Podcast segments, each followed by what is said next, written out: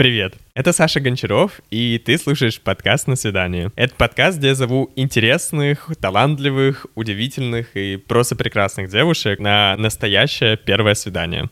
Это эпизод номер два, и в нем я на свидании с Лерой. Лера пишет статьи, поступает на психолога и выглядит как лесная фея. А как мы познакомились, я расскажу в самом начале свидания. Кстати, по поводу начала свидания. В этом эпизоде получился достойный звук, но это не касается первых трех минут разговора. Я считаю, один из важных навыков жизни — это терпение, поэтому прошу вас потерпеть и простить меня. И хочется сказать еще спасибо кофейне «Вспышка» на Бауманской. Это свидание произошло у них, а конкретно на очень удобных креслах на втором этаже. Это все. Э, приятного прослушивания. Подкаст на свидание. Лера, привет. Привет. Я бы хотел начать с того, как мы с тобой познакомились. Давай. Это произошло где-то неделю назад в кофейне. А, я сидел, работал. Ты подсел рядом, но я сначала не заметил. Я супер был что-то сконцентрирован, мне надо было отправить письмо, я его писал, я в целом не заметил, как ты подошла, подсела. И ты подсела прямо напротив меня. И моя продуктивность где-то снизилась, после этого мне надо было еще что-то сделать, и моя продуктивность где-то снизилась в раза два. А, потому что ты сидела просто как какая-то обворожительная лесная фея, ты еще так выглядела. И после этого мне было тяжело работать. И это сложно сформулировать словами, потому что, мне кажется, за эти какие-то вещи отвечают отделы мозга, которые ты в целом сложно уже как-то вычленить из них информацию и об обернуть ее в слова правильным образом. Но я ощущал какое-то... Люди это называют физическим напряжением, когда ты сидишь, и мы, получается, сидели друг напротив друга, мы не общались, мы не разговаривали, мы просто сидели друг напротив друга, но я почувствовал вот это какое-то влечение, которое вот тебе сложно на всем остальном сконцентрироваться. Угу. Это как, я, это как я вспоминаю. И после этого, когда я уже уходил, я подошел к себе, спросил, хочешь ли ты пойти на свидание на подкасте? И ты сказала, да, хочу. Вот. Как ты помнишь нашу первую встречу? Uh-huh. Мне нужно было срочно заканчивать читать книгу, потому что я по ней делала вот этот пост. Uh-huh. И он должен был выйти, типа, в тот же день, по-моему. И я заметила тебя и такая, надеюсь, что я ему не помешаю. Э, он выглядит супер сконцентрированным. Я бы познакомилась, но terrifying. А, типа супер страшно. Пожалуй, не буду его отвлекать. Но на самом деле а, я еще помню, как ты быстро познакомился и ушел сразу. И я м, подумала в тот момент, типа, странно, обычно люди знакомятся, общаются как-то, и потом только уходят, и я такая, наверное, нет. наверное, я его спугнула. Нет, мне правда, мне правда надо было уходить, но я подумал, что надо попробовать просто познакомиться, тебя куда-то пригласить, вот. А, но ты помешала, но не в плохом смысле. Скорее, Теперь я буду понимать, почему люди от меня отбегают. Это просто ей очень понравилось. Да, э, но это было забавно, на самом деле. Как ты, ты очень еще быстро так, давай, пошли. И, потому что звучит, пошли на свидание на подкаст, звучит как будто бы надо еще с много уточняющих вопросов задать. Ты такая, да, погнали, конечно. На самом деле, мне кажется, я к такому формату, ну, как бы взаимоотношений между людьми привыкла. У меня вообще э, основ, основной поиск друзей за границей, потому что я вот этот год сдавала экзамены, это Тиндер.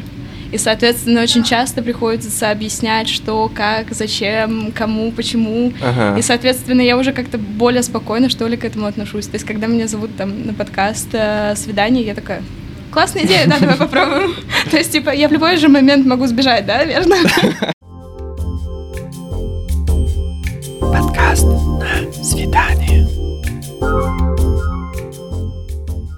Я еще была в Латинской Америке, и там пользовалась Тиндером, но там О, вообще да, абсолютно рас, ладно, Вот, вот, расскажи, пожалуйста, Тиндер в Латинской Америке. Тиндер в Латинской Америке, ох, ну это прям... Ну вот там это только, мне кажется, про секс. Точнее как, тебе могут... Мне кажется, Латинская Америка в, чисто, в том числе про секс. Слушай, нет, нет, на самом деле, Латинская Америка, они же очень религиозные. Христиане. И, соответственно, в какой-то... Ну вот, насчет поцелуев вообще без проблем. Ты mm видишь, как они танцуют на фестивалях, они чуть ли не в одежде уже э, занимаются сексом, но многие все еще девственники, и когда ты задаешь им вопрос про секс, например, какая твоя любимая позиция в, во время секса, они не могут ответить. Это, это они ты в смолтолке задаешь вопрос или? Ну, нет, у меня просто был парень, который... А, э, я ему очень понравилась, он uh-huh. меня все пытался пригласить на свидание, и мне стало интересно его больше узнать. Я люблю очень такие Вопросы, на которые нужно подумать. То есть это либо что-то про отношения, Ага. либо что-то про секс, потому что ты должен уже достаточно хорошо знать свое тело, Мгм. чтобы на них ответить. Ну и свою душу, соответственно, что тебе нравится. Вот, и когда я задала ему этот вопрос, он засмущался и такой, о нет, о нет. Объясню, он меня поцеловал, вообще без вопросов. Ага. Пригласил на свидание вообще без вопросов. Один вопрос с моей стороны про секс, все, парень, парень засмущался, парень не смог ответить. Но мне кажется, это еще про знание себя и в целом э, комфорт. Я понимаю, как можно поцеловать, я понимаю, как можно там, не знаю, пригласить на свидание, и я в том числе понимаю, не со своей стороны, но я понимаю, как парень может просто потеряться, когда ты у него спрашиваешь такой вопрос, потому что здесь про действие, а здесь про знание каких-то своих и умение про это говорить, знание какого-то своего тела, своих предпочтений и свободное их выражение. То есть Мгм. у нас, если ты спросишь, я спокойно, например, могу ар- э, там, обсуждать какие-то сексуальные предпочтения, например, или Мгм. там порно, еще что-то. Но многие, там, не знаю, старшее поколение вообще об этом не умеет разговаривать, зачастую, большинство из них, вот. И тут еще в этом, ну, то есть, одно дело делать, другое дело разговаривать об этом и как-то рефлексировать над этим. Ну, слушай, возможно, с другой стороны, а, мне кажется, что латиноамериканцы вообще отличаются своей вот этой э, любовью что-то тебе наобещать, А. красиво поговорить. И для меня это было, ну, достаточно большим сюрпризом. То есть это не единственный парень, который не смог мне ответить на какой-то вопрос про э, предпочтения или желания и так далее. То есть э, они еще очень э, проводят четкую черту между а, привлекательностью физической и привлекательностью, как мне она нравится как девушка.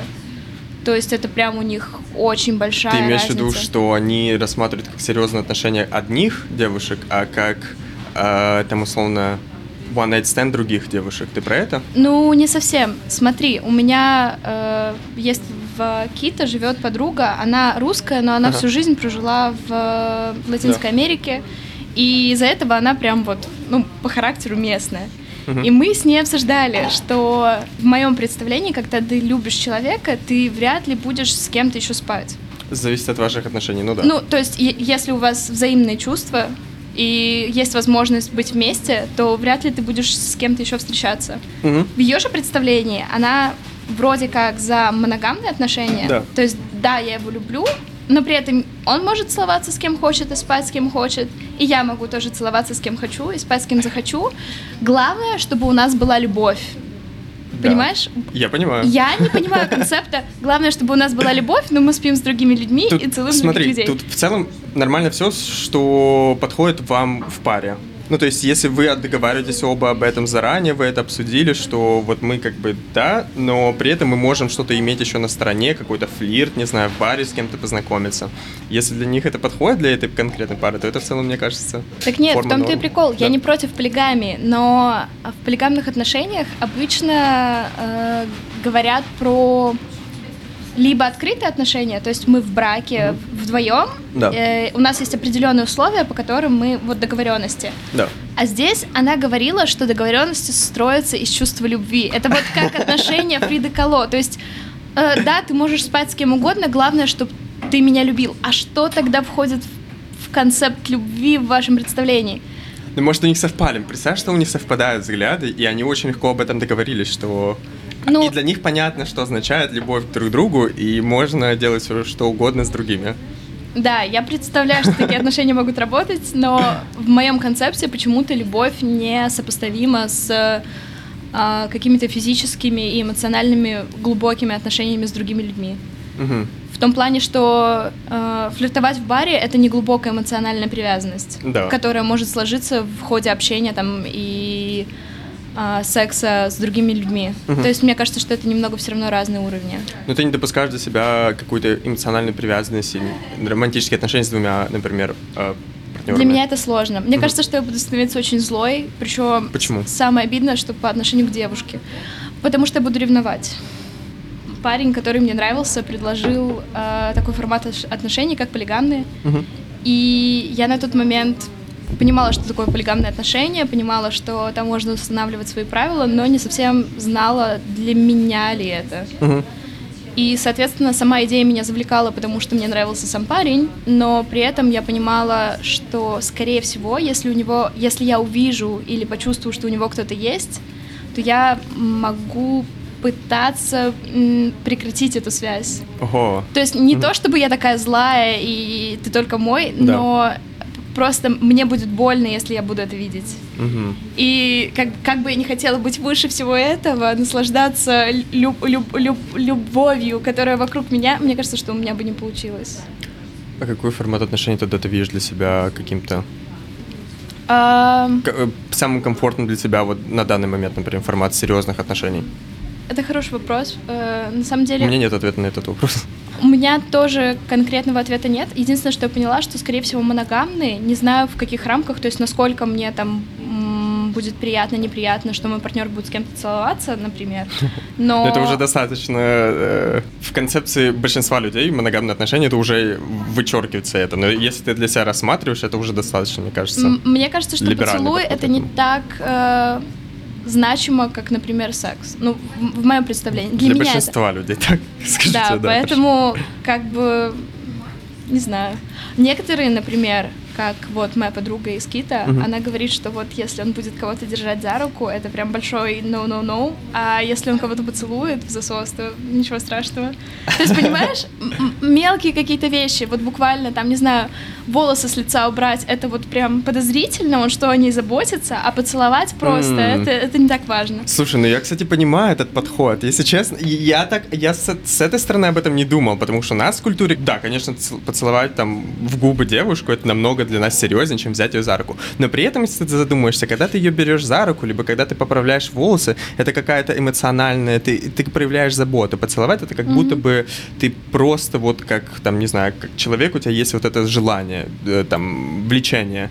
Но это уже не влечение, это скорее уже забота и какой-то вот более глубокая Вот эмоциональная именно. связь. И мы возвращаемся к тому вопросу, как вообще, ну, тогда ставить, грубо говоря, э, рамки в этих отношениях, когда у тебя самая главная любовь, все остальное мне не важно. Мгм. То есть в таких отношениях очень сложно сказать, я вот сейчас нарушил наши какие-то договоренности Да. или нет. Ну, то есть это почти невозможно. Ну, Мне кажется, самое важное договоренности, ну, обсудить какие-то вот рамки, что можно, что нельзя, как ну, ты какие, ну, выставляешь просто заранее границы, которые вы для вас обоих комфортны. Вы можете их изменять по пути, то есть это не какие-то правила, это скорее набор ценностей, как мне кажется. да, вот мне тоже так кажется, что просто рамки должны быть гибкими в том плане, что...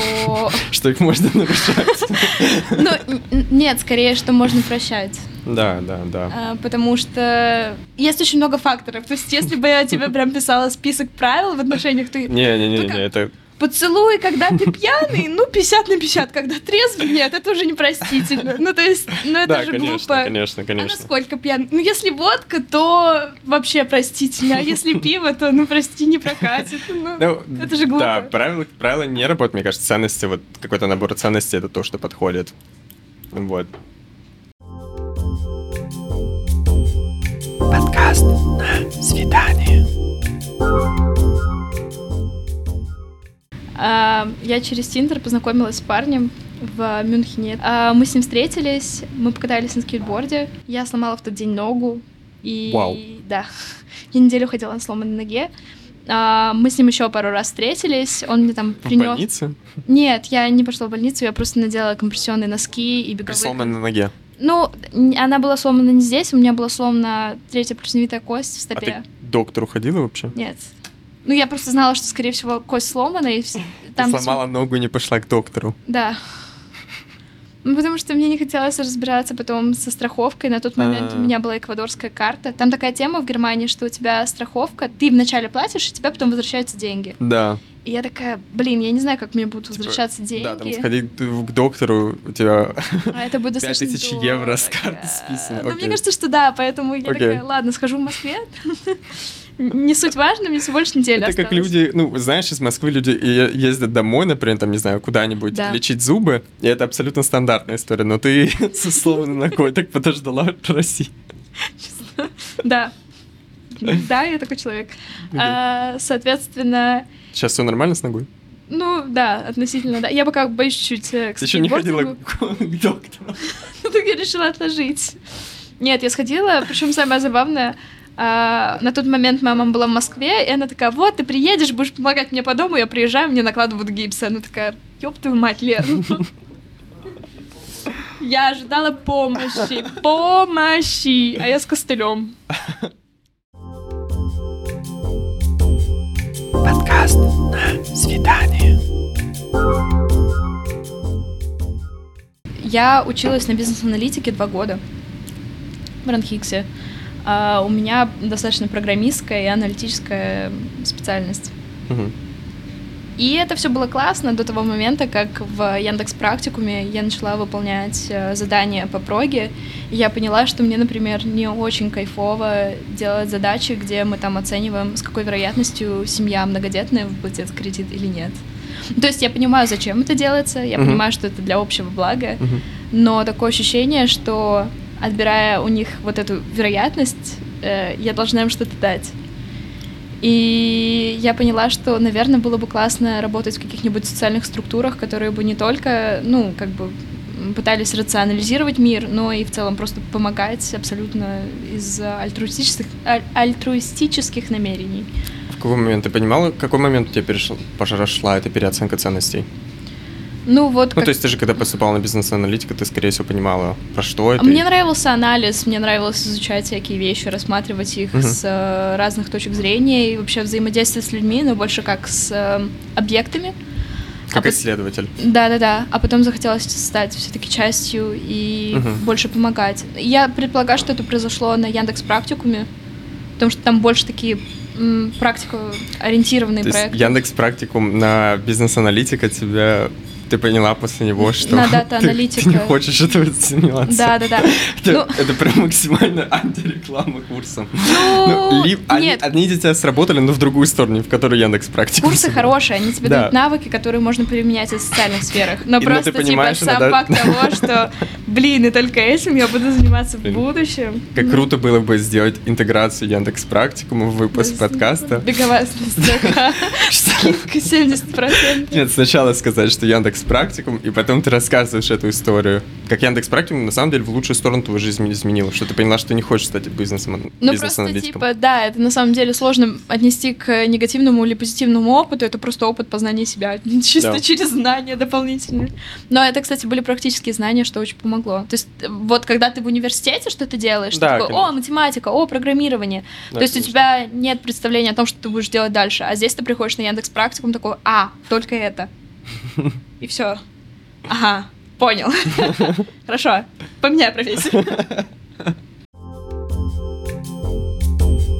Подкаст на свидание.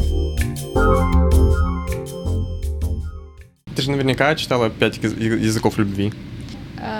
Это теория, где там типа про подарки, про... Да. А, наверное, мой язык любви — это а, quality time, Время. Э, это один из них. Да. Ну, да, Вре- как, совместное время. Продуктивно проведенное время, да. наверное, не знаю, как-то так. То есть мне прям нравится, когда ты выполняешь какие-то домашние дела, и вы делаете это как-то вместе, и это так классно, весело, было все дела. Вот, например, я готовлю завтрак, ты убираешь посуду. Вау, сложная работа. Но э, я также могу назвать, что все остальные проявления любви для mm-hmm. меня близки. Ну, то есть я не могу сказать, что они сильно отличаются по близости. Ну, просто для меня время вместе это как будто бы самое главное, что я ищу в человеке. Я ищу просто совместную близость, какое-то время вместе, какие-то пережитые эмоции, ощущения. И для меня абсолютно как будто не важны... Ну, подарки — это какая-то такая вещь, знаешь, что здорово, это проявление, опять же, внимания к человеку, mm-hmm. но это ни в какое сравнение не идет с, со временем, проведенным вместе. Ну, с одной стороны, да, с другой стороны, мои друзья доказывают мне обратно. Вот, и вот как раз-таки для меня, и понимаешь, когда я жил, когда я до этой теории, я не представлял, что бывает по-другому. Я такой, типа, вот, вот, конечно, все хотят проводить, для всех самое важное в отношениях — это время вместе. Mm-hmm. И потом мне такие, чувак, для меня важнее подарки. ну, и я такой, что? Каким образом? Под... Почему подарки? Каким образом? Ну, то есть, как по-другому ты видишь взаимодействие людей в отношениях, что для тебя важнее подарки? А я могу объяснить. Я тоже думала, что, типа, подарки как-то бездушно и грубо, в... какой-то грубый язык любви. Мне не нравится. Угу. А не, вот... я так к этому не отношусь, просто это как будто бы для меня это, это, это часть отношений, ну, в но она так. А, да, да, да, да, окей. То есть, типа, я не говорю, что это для всех так. Да действительно, у меня есть друзья, которые прям... Это так мило.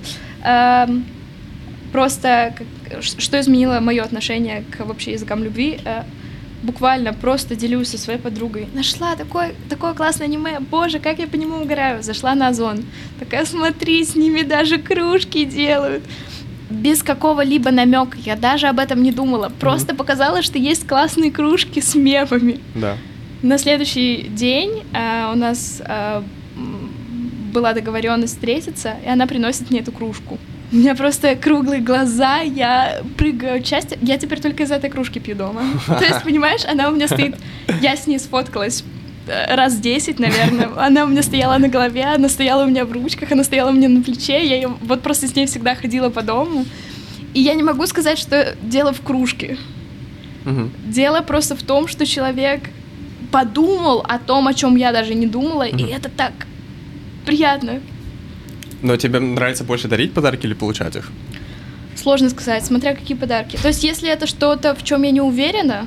Нет, когда а... ты просто такой милый подарок, вот как кружку тебе подарили, вот я люблю такие подарки, как бы, которые тебе особо даже задумываться не надо. Когда ты сидишь и думаешь, что мне подарить человеку, это скорее всего вот не вот в таком плане, а когда такой, вау, я, я хочу вот это подарить человеку. Я очень боюсь не угадать с подарком, поэтому я, наверное, скажу, что получать подарки мне приятней. Mm. Потому что... М- я очень сильно волнуюсь. Ну, вот, вот я прям несу этот подарок, и у меня вот. все. То есть сделать какое-то впечатление, сводить куда-то человека. Да, вот это без вопросов. Я умею. Это тоже подарок, это, прям... тоже да, подарок. Да, да, да.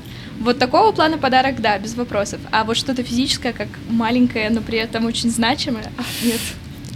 Я раньше относился, для меня была проблема подарить кому-то что-то, когда ты вот выбираешь, тебе надо вот там пойти в магазин, ты думаешь, ищешь что-то в интернете, и в какой-то момент я понял, так, это так не работает. Ты, скорее всего, просто должен изучать мир вокруг и зайти, не знаю, в книжный и подумать, вау, Рома Желудь, секс-зависимость, и ты даришь этот, эту книгу, и потому что ты знаешь, она абсолютно не нужна, никому не нужна книга Рома Желудь, секс-зависимость, но ты ее даришь, и ты кайфуешь, и человек кайфует, которого ты подарил, потому что это какой-то такой, в некотором смысле, ненужный, значимый подарок, особенно если ты знаешь, что человек оценит такой подарок. Это как бы ну, главное быть уверенным в этих отношениях, ну, дружеских, потому что... Я типа, готов кому угодно такой. такой это намек.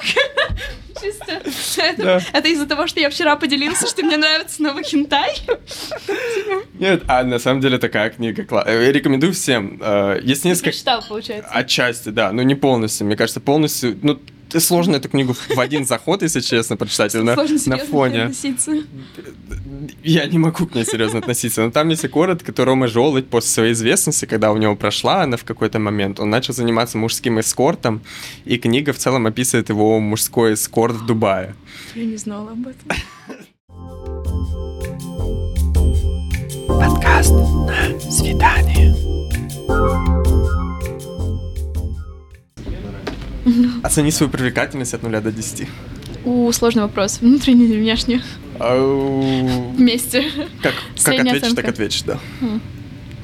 Я бы сказала, что 7 из 10. Ну, это самый частый ответ, на самом деле, если подумать. Ну, потому что он плюс-минус средний, плюс еще да. семерка, это сим- символическая такая штука, культурная. А ты? Мне не нравится этот вопрос, на самом деле, потому что тебя пытаются по баллам оценить.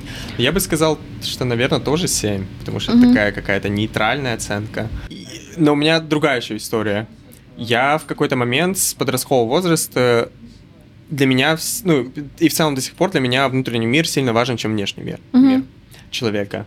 И от, особенно мой собственный. То есть я в какой-то момент мне стало относительно все. Я не говорю, что полностью все равно, но я перестал развиваться внешне, угу. и я потому что думал, что я хочу только... Вот для меня самое важное внутреннее развитие. Это угу. книги, это мои знания о мире, как я могу общаться с людьми, и вот это вот все. И для меня, на самом деле, в 22 году произошел какой-то э, щелчок в голове. Ну, он... Это был какой-то определенный момент, э, когда я понял, вау, я бы хотел еще развиваться и внешне, как я выгляжу, потому что это для других людей сигнал моего внутреннего мира, mm-hmm. потому что без этого люди не узнают, какой, ну то есть и не пообщавшись со мной, они не поймут, как я вижу себя изнутри. Mm-hmm. И для меня вот внешний мир, внешний вид открылся, ну по-новому я начал на это смотреть, не только mm-hmm. что, ну это просто вот там это это вот одежда, это утилитарная абсолютно функция, чтобы Да-да-да. мне было тепло, комфортно и что-то такое, ну и чтобы я просто нормально средний выглядел, вот. И я начал об этом задумываться как немного по-другому, э, изменил свою точку зрения на этот счет. Так что 7 из 10, но я стараюсь еще вот сейчас, по крайней мере, научиться, потому что у меня там какую-то насмотренность иметь в внешнем виде, и в то, как я там хочу выглядеть, например. Для меня это стало важнее, чем я видел это раньше. Мгм. Такая история. Интересно. Мне просто насчет самовыражения тоже достаточно интересно, потому что э, вроде как классно, с другой стороны, э, у людей свои какие-то ассоциации возникают. То есть одна и та же вещь может восприниматься Абсолютно. всеми абсолютно по-разному. А так и должно быть, ну, красота в глазах смотрящего. Ты как бы одеваешься, как тебе комфортно, как ты хочешь себя выражать, но при этом, естественно, у людей будут разные мнения на этот счет. Мгм. Кому-то будет вообще не нравиться, кому-то будет нравиться, и вопрос да, это такой. правда. Я думаю, мы можем заканчивать. Хорошо. А, у меня есть последний вопрос к тебе. Давай. Но ты будешь отвечать одна, я уйду на этот момент. Ага. А тебе надо ответить, пошла бы ли ты со мной на второе свидание, и сказать почему. Хорошо. Только подожди, я уйду. Да-да-да, пожалуйста. Я надеюсь, что он далеко ушел. А, да, пошла бы. Первая причина, потому что очень схожие взгляды. Мне было бы интересно узнать а, больше про опыт и как эти взгляды формировались. Потому что обычно очень редко такое бывает, что взгляды совпадают. Так хорошо. Вот. А во-вторых, а, приятный человек. Нет каких-то супер сильных рамок в плане общения, то есть не было очень большой неловкости, учитывая то, что это первое свидание, все прошло, думаю, достаточно гладко. Это все.